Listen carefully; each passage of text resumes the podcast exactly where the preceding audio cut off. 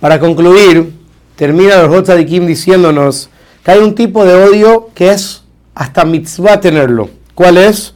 Cuando una persona odia a un malvado que no recibe reproche. Como dice el Pasuk Mishle, Irat Hashem senotra.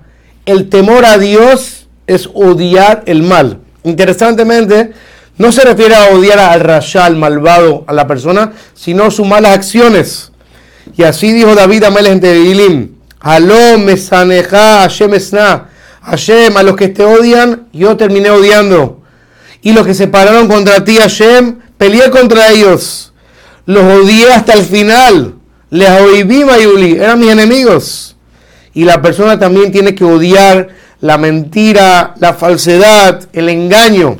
Al final de todo, dice los Kim, la persona tiene que odiar todo lo que lo aleja y lo priva de amar a Hashem, bendito sea. Como dice David Amel en Teilim, Kol ora sheker todo camino de mentira odie.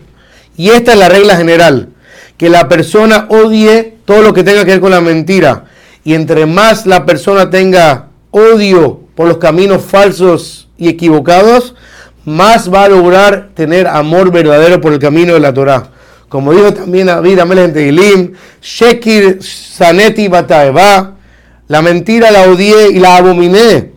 Torateja Hafti, pero tu Torah amé. Significa que entre más me alejé del mal, por así decirlo, porque lo abominé y lo odié, más me atraje, me acerqué al camino de la Torah y las mitzvot. Y la persona también tiene que terminar amando la verdad y la paz. Como dijo el profeta Zeharia, Behemet de Shalom Ehabu, que hay que amar la verdad y la paz, que son las cosas que nos encaminan al camino de Hashem.